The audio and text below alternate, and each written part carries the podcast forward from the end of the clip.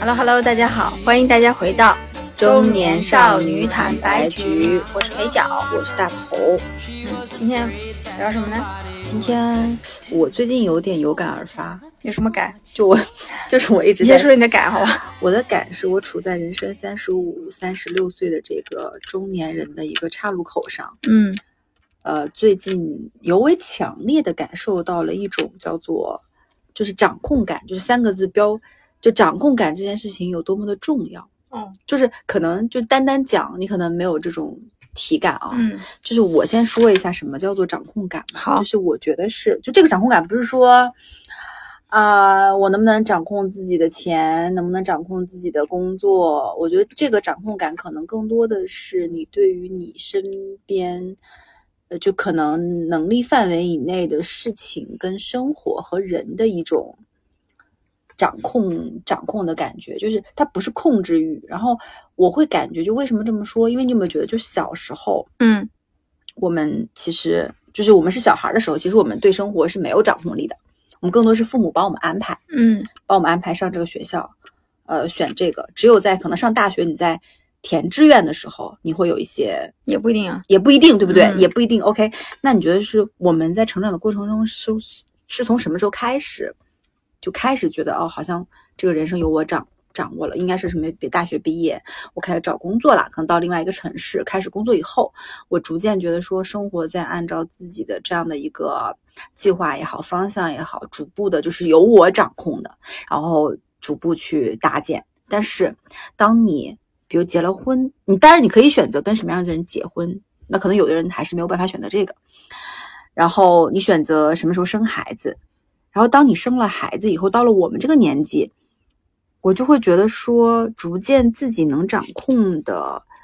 不管是时间也好，还是说自己能掌控的一些想法也好，越来越少。因为你工作时间大部分是被你的领导和老板和工作掌掌控，你在家里的时间，其实像我们大部分是跟孩子相处。比如说我周末的时间，就是，嗯，陪孩子做作业，带孩子玩，给孩子做饭。那如果有公公婆婆，甚至你要考虑是说，那家里的一些事情，呃，办这个搞那个要安排，那我就会逐渐觉得自己到了这个年纪能掌控的越来越少了。所以我不知道它是一个随着年龄去逐渐就是递减，然后后面再逐渐新增这样的一个过程，还是什么样？就我最近就在思考这件事儿。我我这么理解这个问题啊？你看我说的对不对啊？其实我觉得你理解的掌控感，嗯，我们以为。其实是掌控是选，我们有选择自己做什么的权利。但实际你细想想啊，其实是你有没有权利选择自己不做什么？就是你现在刚才所说的所有的事情都是你不得不做的，你没有办法选择不做。对，就是你的 to do list，就是你就是已经列好了十项，就你没法拒绝。你每天就是要勾勾勾。对，我觉得，所以我觉得掌控这个东西是反向式的，是你当你发现你没有办法决定你自己不做什么的时候。你没有这个权利的时候，你才会觉得哦，我失去了掌控感。嗯，我在被别人也好、社会也好、环境也好、家庭也好，我我被一些呃，可能我们可以接受或者不可以接受的因素推着往前走，你就不得不选择他告诉你应该做的那个东西。你发现我不能选择 no，对，就很就逐渐就觉得，哎，那不是人越活越悲哀吗？就是，嗯，就是我觉得分阶段吧。你你先想想你。高中的时候你可能没有，你大学的时候没有吗？我首先上大学，就是你在上大学或者工作之前，包含我刚工作头几年，我都希望被人掌控，因为我不想主动的去 push 自己干嘛。但是那是就是那你选择了那样去做呀？不是不是不是我选择，我觉得那个时候更多的是我现在我就是我先说主观能动性上，我是希望有人帮我安排好的。嗯，我不希望我自己操心上哪个高中学什么专业，嗯，或者甚至刚工作的几年。我希望有人把我的生活安排的非常的，就是替我做主。啊，因为你不知道怎么哎，对对对，就是领导告诉我 A、B、C，你最好告诉我十项，然后我一项一项去划，嗯，或者是哪怕说在恋爱关系里面，我可能也觉得，哎，你告诉我这样这样这样，我我去 follow 你，嗯，就在我年轻的时候，我反而是我想要去 follow，更少掌控，嗯，但是到了可能现在这个年纪，就想更多掌控，少一点 follow。就这个，然后我又在想是说，因为我不知道啊，就是到了后面，比如说四十五岁，五十岁、六十岁是什么样子的？就是我如果现在看我父母的生活，我觉得他们有在好像是在掌控。他们至少有，首先因为有一个很大，就孩子反正就已经可以独立了嘛，时间了，他不需要花时间在孩子身上，他也退休了，他也不需要花时间在工作上，那其他时间岂不是就是你自己可以掌控？所以你觉得这个掌控的区别最大的区别在于说你有没有时间掌控吗？还是说义务、责任、跟责任变少了，对不对？责任、变少了义务跟时间，嗯，对。所以你就可以把这个东西给自己。所以你知道，不是有一种说法，就是说，成年人的，就是那个你叫中年男人下班后在地库的那个独处的时间，嗯，是他们的那种就是最最爱开的时间。你之前不也讲过吗？说空无一人的车库是成年人独处的，就是他们觉得最好的，是甚至是说关上门的厕所。啊，就是能决定自己什么时候打开车门是吗？下车是吗？对对对，就是这种，就是我我觉得更多的是自己的独有没有自己的独处的时间，有没有自己的喜欢的爱好，你觉得呢？因为我觉得我一直觉得人都很难说百，就是你就像没有百分之百的自由一样，你很难百分之百的说我控制了所有的一切，因为你确实不得不，嗯，有一些东西是被社会决定的，或者是被他人决定，这一定是有的，嗯但就是看这个程度有多少。但你会在这个过程中觉得很纠结、很烦闷，或者被这个事情所困扰吗？对，就是关键是我是在想说，当我什么时候觉得我的生活失控了，失去自己把握的时候，嗯反而是恰恰是说我被别人影响过多的时候。嗯比如说，当我非常介意说别人的这样的一句话，就是决定了我，呃，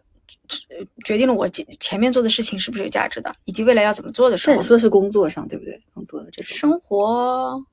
对，因为主要是我现在最没有生活，哎，对，生活的时间比较少，但因为因为你想呀，到了生活里，现在就是因为有小孩，所以大部分时间是陪小孩的，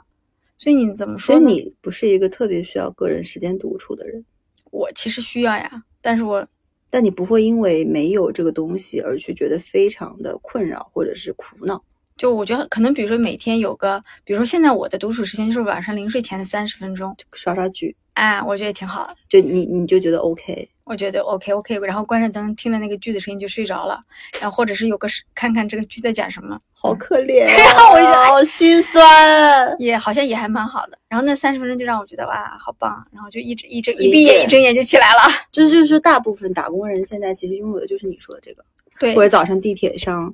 嗯、自己独处的时间，因为上班的时间就被分割了嘛。我觉得，所以你知道吗？我的恒定标准是一个人的幸福指数跟你自己可决定的属于自己的时间是成正比的。你为什么要有感而发这件事儿呢？是你觉得你最近的时间太少了？嗯，不是说最近的时间太少，我觉得一直都是觉得说，我因为我在思考说，成年人到底他能掌控的东西有什么？就是我们这个年纪的人，你觉得我们能掌控的东西有什么？我们可以列一列，然后看看哪些东西是真正属于你的，嗯，我能掌控的东西我也不知道。对吧？哎，我也不知道到底。首先，我帮你盘一盘啊，嗯工这份工作或者这份工作带给你的东西，呃，说到底，它的资源积累的，你在这个工作上积累的经验能力，它更多的是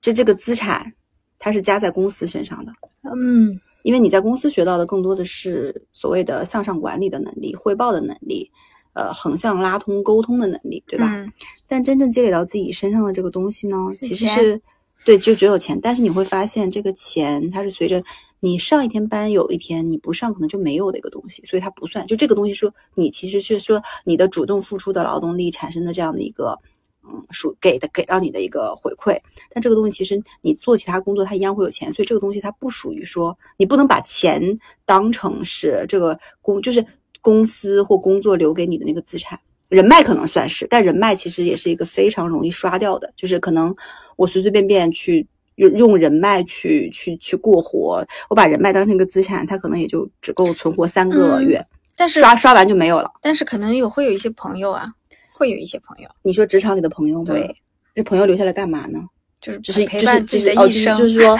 在友谊上，未来在你就是难以度日的时候，给你一些劝解或者什么之因为。因为我工作后确实接接就有过一些朋友，然后这些朋友现在都还在，都有他是陪伴。对，我我们先不说这些东西啊，我们说的是哦资产，就是硬资产，我们就说资产这个东西，就是是怎么样算自己身上。我思考这个问题，哎，公司好像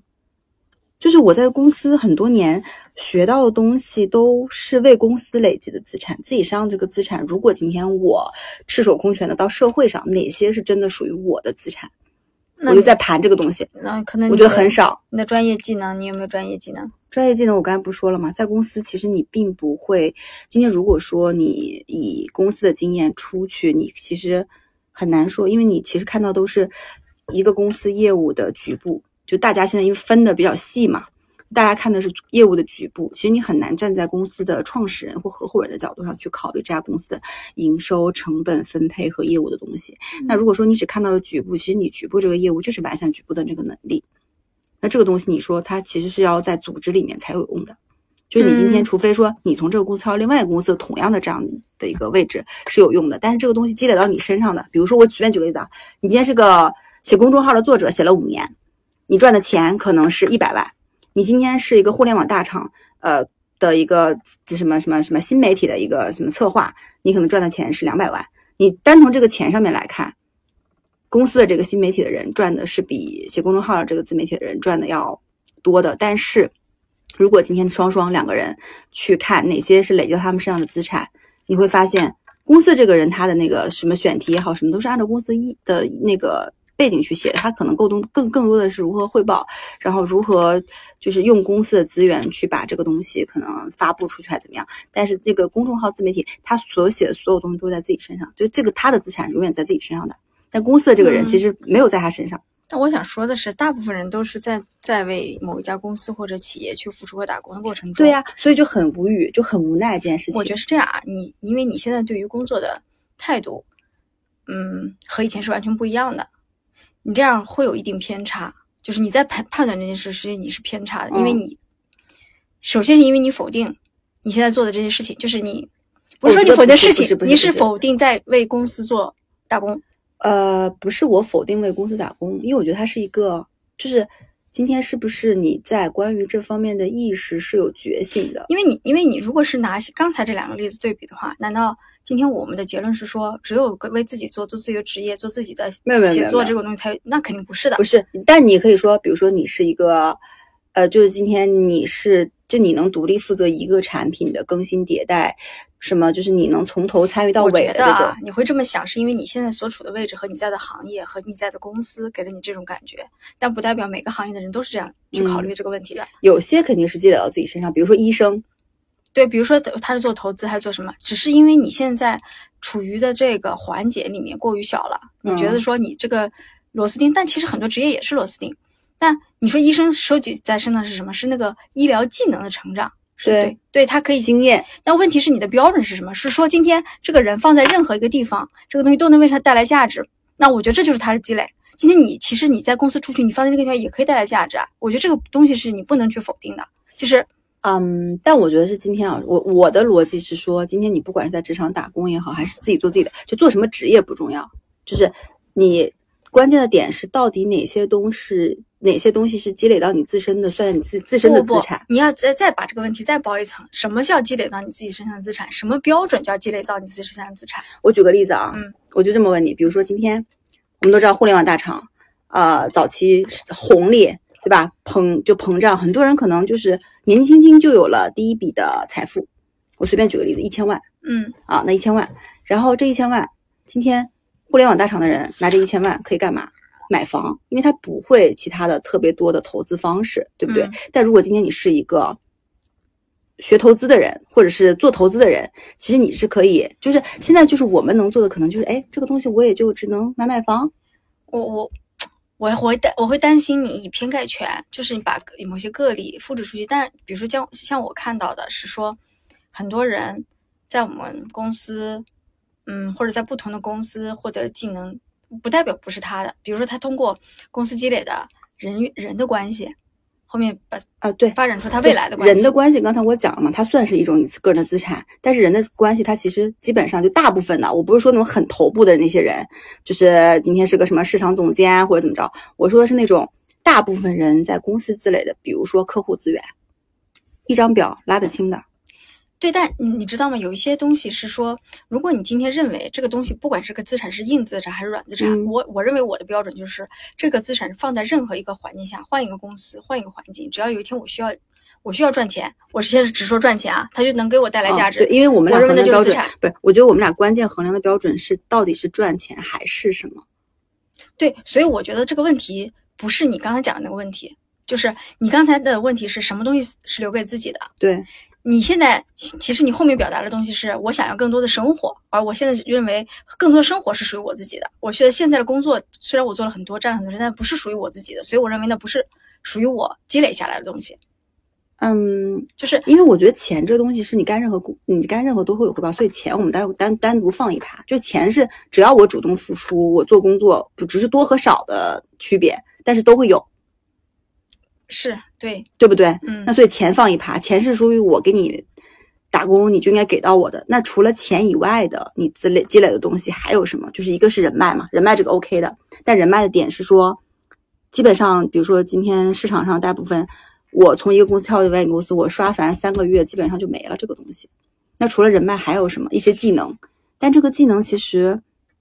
它也不太是说你独有的，因为有太多的年轻人可以拿这些技能，他也可以替代你。那还有你的，比如说你的能力啊，你回想起你是刚刚开始工作的你和现在你肯定是不一样的。所以我我就是在想说，这个能力到底提升的是什么能力？这个能力我觉得更多的是，嗯，如何快速的拆解一个目标，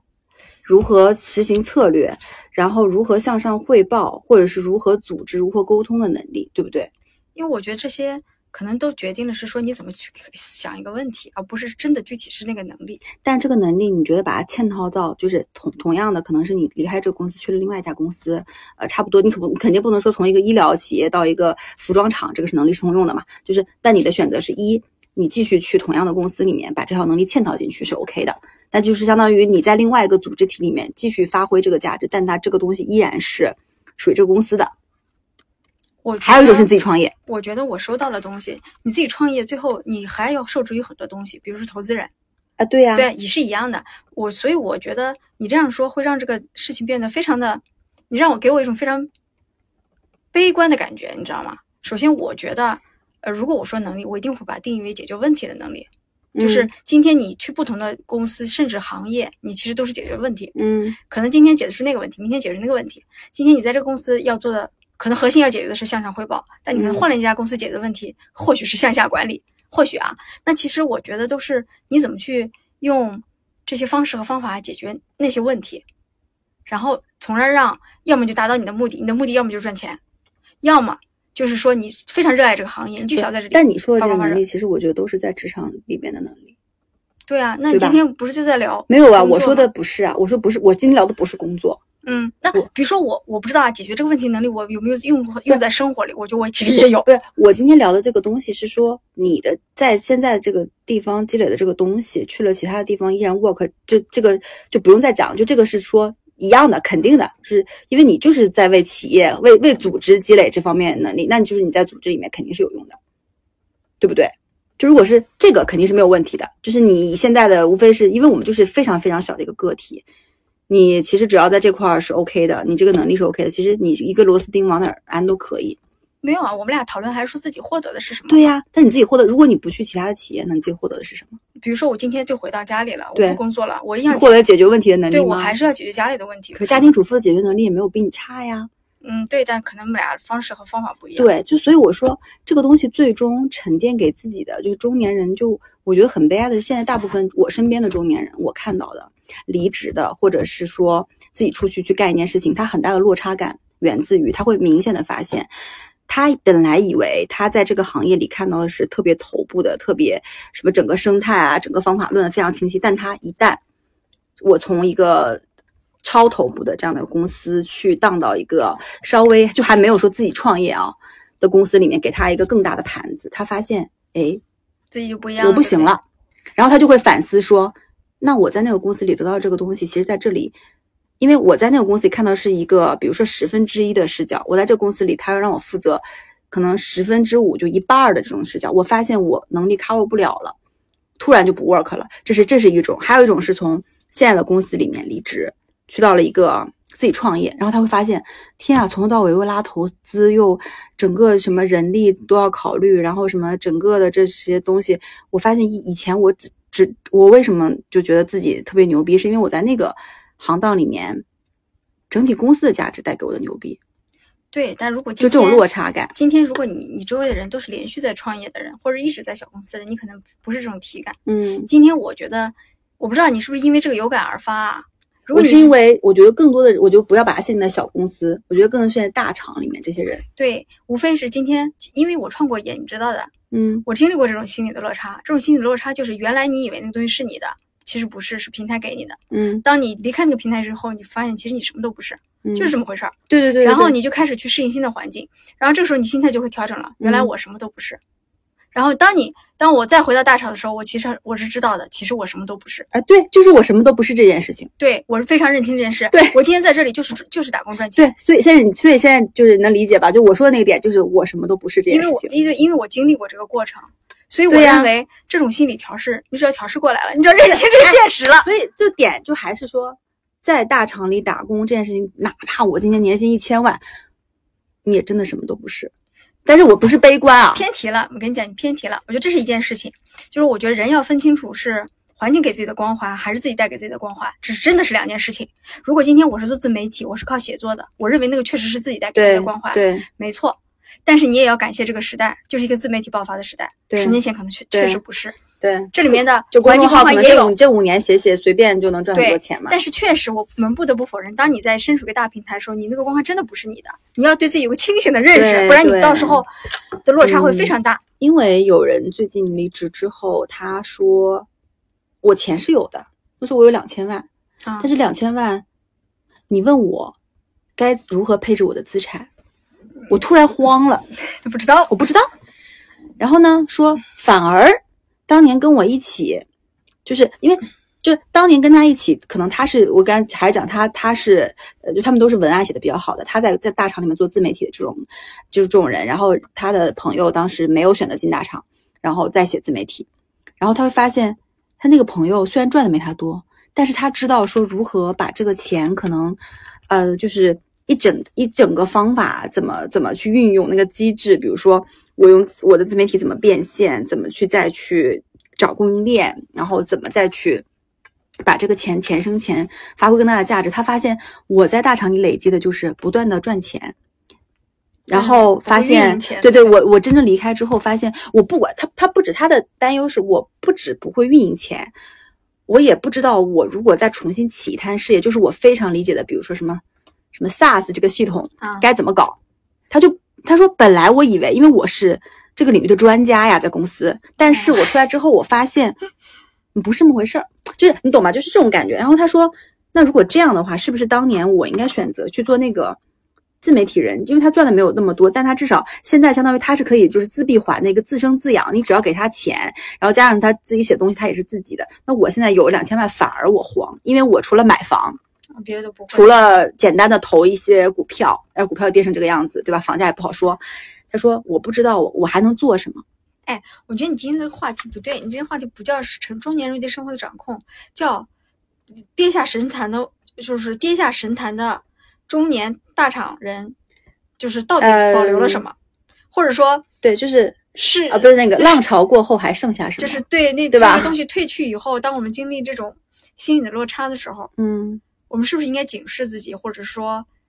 我不知道啊，就是我觉得这个话题，因为你知道吗？我本身就他跟我聊这个东西之前，我本身对这件事情，因为我的想法就是我一直都认为我什么都不是，嗯，就是我的点就是我就是你之前说你创业那个，我本来就什么都不是啊，我离开公司我还搞什么？就是我人脉，那人脉我也不会把人脉去这么搞嘛，对吧？对那都是我的朋友，我不太会这么去搞。但是我也经历过有人出去之后，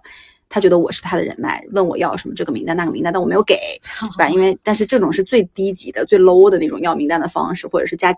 你走之前多加加微信啊，多加加这。但我觉得这个东西我是不屑于去做这件事情。但是点就是说，当他跟我讲这件事情的时候，我突然说，哎，是啊，就我的那个点，我的出发点是我没有觉得自己有什么。首先，我觉得自己什么都不是，但是我的点是，哦，是啊。那如果就是我们大部分的时光，可能十年、二十年用在这个工作上，然后我突然在这个三十五到四十这个岁之间，就是一个很尴尬的时间点，离开了这个地方，然后我生活里的秩序、我工作上的秩序和我留下的东西，我到底有什么？嗯所以我的思考理念是这个，嗯，你能理解吗？就是就非发现非常的嗯，或者说你这个无力感，你的这个朋友是不是在大厂时间太久了？十年以上，对，嗯，这也是很大的问题。对，就他，就就这他很困惑，，我这个我跟你讲，因为我经历过这个阶段，我觉得啊，那你在三四年的时候经历这个东西，就是从神坛上走下来，你才意识到自己不是神，你只是站在神坛上而已。嗯，这件事情会让你，呃，你那个时候调试要比你在熬十年八年调试要嗯舒服的多，但是因为那个时候你还年轻一，点。但他现在其实他就，然后我就很打问号的点，我说你现在才意识到这个事情吗？就是你是一个被保护的保护在一个泡泡里的人，你到了这个就是，而且保护泡泡里的人大多数应该是年轻的人，你这个满含皱纹的人出去出了这个泡泡之后说这个东西是，哎呀怎么会这样？因为然后他会非常的就觉得虚无，因为发嗯现。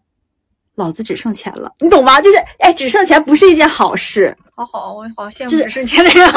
不不不，我觉得是因为我觉得钱这件事情多少也好，赚多赚少，就它其实跟你的觉幸福感是两是两件事情。你的幸福感来自于你对于你自己的身边近处、远处的目标的一个个达成，但是你这些钱如果放在你手里，你不知道你的目标是什么，你不知道你如何去达成下一个里程碑，其实你这个人就很丧。所以我觉得他就是对于中年来人来说挺重要的一件事儿啊。我觉得解决问题能力是一个，然后就不断学习。就这件事你得学呀，你不学你怎么会对啊？，所以我觉得到了下半场，就是我们要去聊一下中年人，就是这种，就是我们刚前面前半部分聊的是失控带来的无力感和压力和不知所措，嗯就这件事情，大家会有自己的一个其实是焦虑吧。那嗯就如何就慢慢的把那条线拉回来一点，就如何慢慢的再重新掌控生活。我觉得第一个还是要调心态。不不，我觉得不是调心态这个这么大大词，哦，三个字调心态，这很正常。你看看就是，在大条里干干的久了，就是这种就给到文字，没有，因为我经经历过这个这个调整就是你可能要给到的是怎么调，就是怎么嗯没有。没有，我跟你讲，没有速成的办法。我就为什么当时只知道，就是我年轻的时候我创业，然后我就知道说一切光环都是平台给我，遇到困难遇到问题啊，发现解决不了呀，发现自己就是很无力啊，那你的方案就是撞南撞南墙嘛？对啊，嗯，但是你你得有勇气面对那个东西。对。然后我我我其实没有想到那么就是，呃，就是那么大的说就说什么什么调调心态啊，我觉得可能是，就我列了几点，就掌控力这件事情。其实我觉得掌控力不一定是说，呃，什么掌握了掌握多少多少的钱，掌控什么什么，你不要先掌控太多，我们能从一点点开始掌控。比如说，哎，为什么体重秤上多个小数点，就小你看，比如说五十五点一和五十五点五，你觉得自己瘦了，瘦了个零点四，你觉得自己非常厉害，对不对？因为体重秤上的东西是带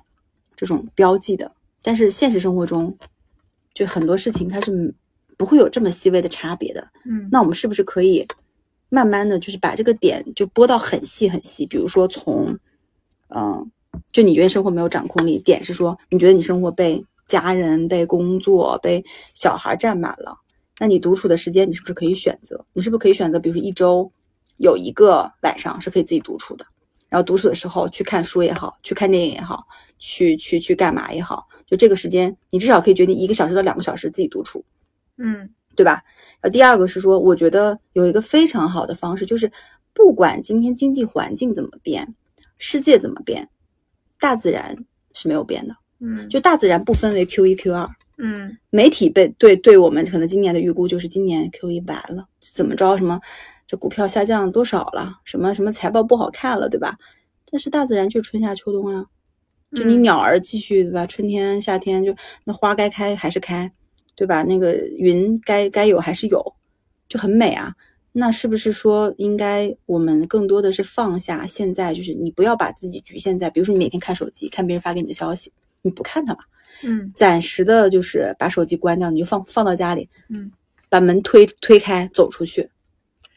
走到大自然里面去，走到大自然里面，你只需要逛一逛，你不需要金钱。我觉得放下手机就可以暂时远离，为什么不能去远离？对吧？你哎，所以你刚才说的那个例子，你这个朋友算是是是裸算裸辞吗？还是不是？就是他没有什么算裸辞，就是有下一个工作机会了就没有呀就是离开了，就是离开了，想好好过日子了呀。但是他会难受。呃，他的过日子点是说，因为他跟我可能不一样的点是说，我是觉得自己本来就没什么，嗯他是觉得自己有对于这个专业和领域的一个非常强大的一个就判断力，嗯所以他会觉得说落差很大，因为他觉得自己不是一个小螺丝钉。可是他也没有再有下找下一个工作机会，对不对？他没有，因为他想本来想说自己攒那点事儿，哦你懂吧？发现他传点事儿的时候，你需要干嘛？你需要见投资人，对不对？哦，你需要拉团队，对不对？哦你可以把你之前所看到的一点点的那个东西去讲，但是别人市场上的人一听说，哦，你只知道这一点，嗯我比你知道都还多呢，嗯他就非常落差很大。他说没有呀，我们我之前那家公司在这个领域做的是最好的，我是这个事情的核心一号位呀，哦你为什么不听我的？人家说那又怎样？哦你知道这个财务报表怎么拉吗？嗯你知道法务税务合同怎么写吗？嗯你知道这个市场上除了你们以外，其他的，因为大部分就是独角兽，所谓的头部就那么几个，但是嗯大部分的人真正你发现你不存在降维打击这件事情，嗯就因为你在大厂里你有的资源是其他下面的，你不要拿下面的跟你去比，因为你没法去比。嗯那真正在下面的你会发现，在下面那一层的人，他的竞争比你激烈，为什么？比你年轻，比你能付出时间，比你能吃苦。嗯你是能比跟人家比吃苦，还是跟人家比什么？你会发现不存在你能比得过下面那一摊子人的这个逻辑，除非是你今天是一个这个企业的独角兽，你是个行业的独角兽，你是可以的。嗯就这个点，会发现哎不行哎，我向上，我也只能在那个头部待着，我向下，因为你一旦出去，你就是向下了嘛。嗯向下你拼的就可能不只只是你的认知力，而是你做这件事情的各种真的可能拼时间。嗯有很多人比你努力，嗯比你努力，就那些做直播的人，哎，每天二十四小时，对不对嗯但我觉得那些人更重要的是知道自己想要的是什么，或者说嗯，也不一定，他们因为他们处在那个阶层，可能是说我今天需要先进行这部分的原始的累积，嗯所以他就会很尴尬。然后我们继续聊啊，重新找回掌控力。然后我觉得可以是，对吧？今天你至少可以决定点哪家外卖吧，中午我是点美团还是点饿了么，对吧？我吃什么，决定看哪些书，决定你可以跟哪些朋友相处，因为有些朋友可能他会跟你聊的就是悲观的，嗯有些朋友你可以跟你聊正面的，那你是不是不要找那些？就有你知道人人有一个问题是他经常喜欢去找老朋友，他想是说，哎，跟老朋友嘘寒问暖，但你会发现，为什么老朋友称之为老朋友，是因为他跟你的生活轨迹有非常大的一个差别了，所以你们才这么多年没有联系。但如果说你一定要硬敲开这个老朋友的门，说，哎，我们俩聊一聊，你会发现你们俩的观念啊，各方面啊，都很难去咬合在一块儿。所以就是有嗯有有一种，反正我跟为数不多的老朋友再去重新沟通的过程中，我会发现双方的意识是无法拉起的，嗯，就很痛苦。那是不是因为这个老朋友很多年都没有沟通，就没有怎呃，么对对对对，就是老朋友嗯嘛，就是就你很难把你现在的这个处境跟人家去说嘛，对，那就是说别的呗，就只能是呃只能说你们两个之前回忆的对，或者共同认识的人嘛。嗯所以我就是在日常丧中如何找回掌控力这件事情，来，你给什么建议？嗯，我对我始终是觉得说，你今天的有感而发是另外一件事情，你觉得是呃，就是失落感是吧？对，是他这个落差感太强了，一下把这个人整个击溃了，击溃了之后，他就不知道该怎么控制自己的生活了。但是我觉得那你就是你如果给他建议呢？我我觉得这个没有快速，你可以你可以找一些是方式方法是一定有嗯的，比如说当你觉得天呐，我我已经我离职了，我就不知道每天在干嘛了，或者说就像你刚才说的那一切，就是聚焦到具体的事情上。因为我能想到的，我真的我因为从我这个角度，我很难给到说特别高屋建瓴的东西，我只能真的就是非常细碎的。你决定今天穿什么袜子，你决定今天点什么外卖，你决定今天要不要走出大自然去做一些你力所能及，就是马上能做的事儿。嗯，但是我觉得你至少你在你案子里的这个就是 case 里的这个人，他可能想要的，或者说他现在我不知道他需要的是不是这个。但你不觉得大部分人其实是迷茫的吗？对，无非就是说他需要有一个过渡期，这个过渡期是在他找到自己的目标之前，这个过渡期该怎么度过，让他又呃能够帮助他能找到目标，然后又不要过得那么辛苦。就我觉得我们今天这个 case，可能大多数人听出来有就听听听起来有点，就是觉得有点凡尔赛啊。就这个人对吧，也也不差钱，也不差啥，但是家庭幸福美满，他的痛苦就是，但是这个痛苦就是细微到非常的对啊，我觉得每个人痛苦都不能拿出来，就他，但他这个东西真的不能比啊！大家不要听说他有两千万，觉得你两千万财富自由，你也痛苦。你有什么好对吧？你因为但他可能面临是另外一个，就是关于人生对吧？就是嗯价值或者是自我价值的一个对，因为认知上。哎，因为这两年呢，这个因为疫情也好，这个裁员潮也好，我觉得会面临这个问题的人不在少数。对，就是但是可能分为两种，一种是嗯认得清自己到底有什么是什么，嗯，一种人是嗯，还是比较理想原来活的，对不对？或者是一直没有。你要你要你你要就是你还是要接受一件事情，就是有些人就是一直以来都很顺，啊，没有接受过什么挫折。说经过打击。对，那你说是好是坏？之前看来是好的，现在看来是坏的。对我我我觉得打击和打击要越早产生越好，就是你后面才会接受的舒服适应一点。因为当你当你随着你岁月的积累，怎么说呢？我觉得你承受这种能能力会比年轻的时候弱。嗯，所以因或者为代价要高我我觉得听我们的播客的听友更多的还是年轻人，就可能像这种三十五加以上的很少，或者是不多。那其实对于他们来讲，现在在这个阶段中，就刚才我觉得肥娇讲的几个点比较重要，就是不要把平台能力当成自己的能力，这是第一个。对，一定要认清楚自己。我觉得大家是不是就可能也要真的看一下自己手上到底有什么？就是今天我在这里我积累的东西，就是我很清楚，就是 A、B、C 以及钱，钱那趴就不说了啊。当然，因为我是用了自己的时间和劳动力我换来的 A、B、C 以及钱，那这 A、B、C。嗯，如果积累了，你觉得这东西哪些是你属能属于你自己的资产？比如人脉可能属于你，就是我们不管它是能用多久，还有什么属于你？然后如果 A、B、C 不够，是提前要未雨绸缪 E 还是 F，还是说不需要？还是说你未来的路径可能就不这么走？还是说你就可能另外就选一条路了？就是可能我也是个自由职业者，或者是我也是一个独立的。有些人就是比如说呃，比如说举个例子啊，什么自由撰稿人，然后自由职业者，以及那种什么独立投资人，他都是可以靠自己的一些经验和判断，然后一个人的闭环就能解决主动或被动收入的大部。分人做不了。对我就是说有这种途径啊，也不能说大部分人做不了，我也不能说大部分人做不了。，我现在觉得那个东西是美好的理想。我们务实一点，我不会鼓励别人去做这个。我要，我觉得首先你要认清自己能不能做，不能做你真的做不了。不不不，我觉得那是我们可能认为我们做不了，但是其实呃，现在的确就从大的数据来看，每年的这部分的人是在不断的新增，且是往好的方向走的。对，但有一个问题是你不并你并不了解他们。对他不一定合适，就你不一定合适，因为就做那个职业，其实大家不要觉得做那个职业很轻松，它不轻松，因为相当于你现在至少你有上班和下班时间，你做那个职业你是没有的，就是你所有的时间都是工作时间。因为对，因为你说我老公算自由职业，他就是自由职业啊。但我清非常清楚说他为什么做这个呀？就是你知道吗？那个他的案例不一定能复制到别人身上，你老公不是我说的那种类型，怎么不是呢？他就一个人啊，每他是有厂的呀，他没有厂，他是有店的呀。他没有，他每天的工作就是在图书馆或星巴克呀，他不还不是自由职业吗？你不管他做什么，他就是自由职业。他可能不是撰稿人，他不是那个，但他的路子就是别人能走的，我觉得绝对不是。就是我现在，嗯，反正我看这东西，现在我我觉得一定要务实的去看。嗯，如果你今天可以，你在一个大平台上，你想说，你想去区分到底哪些是平台给你的，哪些是你自己的，嗯找外面的人去聊，不见不同的人，可能见不同的行业，放低自己，放低自己的位置，先去找到自己的位置，再去考虑后面这些东西。我们现在就像你刚才说那个例子，他在大厂里已经很多很多年了，他根本就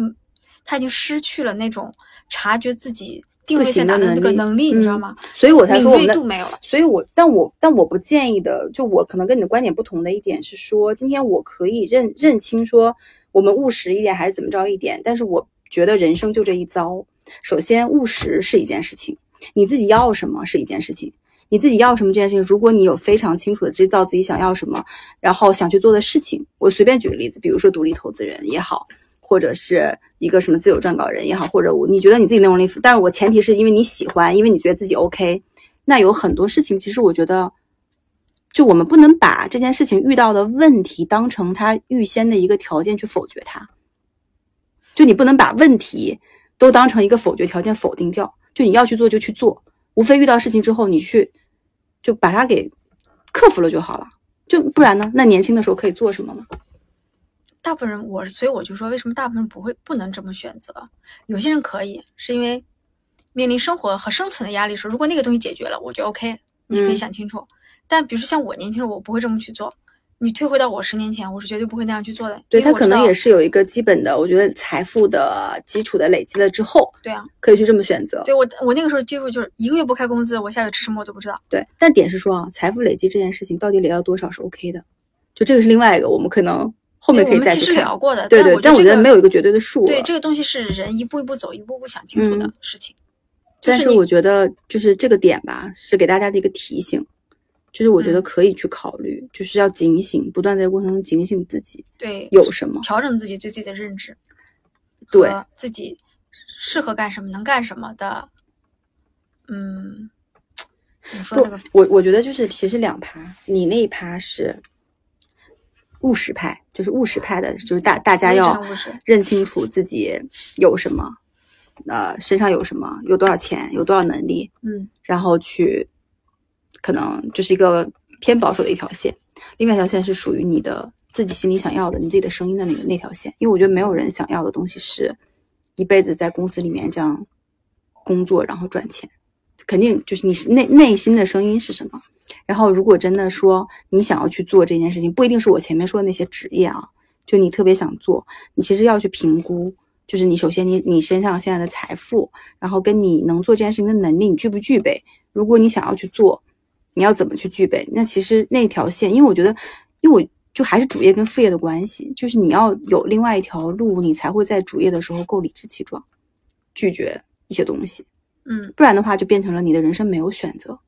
当然，你的人生没有选择的时候，其实跟我今天说的这个问题就一样的。嗯。就是你发现哦，我就因为我我太 focus 在我的主业上了，嗯，即使已经以至于，那你你们说大部分的职场人今天能累积到通过主业赚钱赚到两千万的，我觉得是少数的，在中国，真的，也是投资，就边边主业边投资有，对吧？所以说，如果说只是靠那种傻赚钱的方式，你赚到两千万之后，你还是困惑，所以我觉得副业是要的，就是副业要，那副业这个东西就是要你要去衡量你自己的能力。嗯，到底有什么？然后可以做什么？嗯，反正总体就是这些吧。由于一个 case，嗯，产生的嗯思考，因为我跟肥脚说我想聊这个话题，我应该说了好几次了吧？对呀，因为我们一直在反复说呀。对，然后我就跟他说我想聊，我想聊。但是其实我在聊的过程中，我也没有特别清楚，就是如果是我自己，我该怎么弄？嗯嗯。但我觉得是一个困惑的点，可能年轻人听起来未必能 get。对，反正我觉得可以。今天这个例子作为一个研研研讨，对，给告诉大家说，确实是会发生这种情况。对对，因为我就是我们所有的表达的东西，我觉得都都不是说是正确的啊，就不代表正确，只是我们自己的一个就是想法和看法。嗯嗯，那就这样。对，所以对，今天就是激烈的思想碰撞。对，因为嗯是，就是要把这个清这个这个这个谁这个话题，我觉得是可以再延展。对，嗯，我觉得我觉得更多的是说，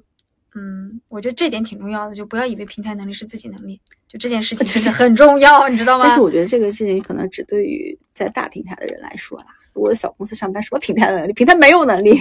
对，如果你尤其当你在一个大平待的时间越久，这件事越难察觉。蒙蔽双眼。对你如果只真的只待了两三年，你不会误以为那个东西是你的。嗯，我也见过很多这种人，但待的越久，但是我估计啊，再待到更久的，到会到下一个阶段，就是佛，就是会就是我，就是 那个时候就不重要了，管他平台能力还是自我能力。哎，对对对对对对对，我觉得这是另外一个超脱了。对，我觉得那挺好的。对，又到了下一个阶段。对对对，嗯，你现在处于哪个阶段？你觉得？因为我经历过那个手下神坛的阶段，你知道吗？所以你现在是一个平静的心态，赚钱我就赚钱，对，你就赚钱，你就是一直务实的赚钱。等你赚到两千万，对我的我也没有那个赚钱目标，但我心想说，在我还能赚钱的时候多赚点钱，然后差不多对，有一天我可以 风险突然来的时候，或者神坛说你给我滚这种时候，那我就嗯乖乖的抱着我的钱 就走了，然后再去思考别的问题。但你那时候会不会也遇到一样的问题？就是我我觉得会，首先啊，钱，首先就你会遇到我两千万那个朋友的是不是问题啊我不？会遇到两千万的问题，我会遇到说我现在非常忙碌，对，而且我喜欢这种忙碌。你的遇到的问题跟他只是说你不会有那种落差，但是你跟他面临一样问题是，我能做些什么？哪些对我突然事情是我自己身我突上可以做的然？闲下来的时候，对人这个这种落差，我我已我已经预想到了，我一定会遇到这个落差。就是落差，这个落差我要怎么解决？从很忙到很闲。所以嘛，就是在你有主业的时候，把这个副业操持起来，对，但这是另外一个话题，我觉得我们下次再聊这个话题。不是？是不是？哎哎，嗯我们反复循环的话题，就是最后又到这个点上，好不好？今天聊的有点长，哇，太棒了！今天聊了四十五分钟，哎，好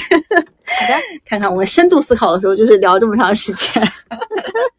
行吧，那本期节目到这里结束了。然后我觉得这期就是可能因为最近也有些人跟肥脚或者是跟大头咨询一些关于职场上的一些困惑，对对对，就我觉得大家可能在这个期间点，很多人就是心理健康和各方面啊焦虑啊都有的。我觉得大家会有什么问题呢？在群里面如果不好意思说的，可以单独找我们两个。哎，我们俩下一次出一期，就是呃听友问答可以啊可以啊然后大家可以有什么问题，我们可以一起来讨论。对，但也不会说你名字，也不会说什么，对对对对对，可。以一起聊一下嗯，那就如嗯果想跟我们俩交流的，可以加入我们的微信听友群，搜索“坦白”的拼音“坦白零三零三”。好吧，本期到这里就结束了，然后感谢大家的收听，拜 拜拜。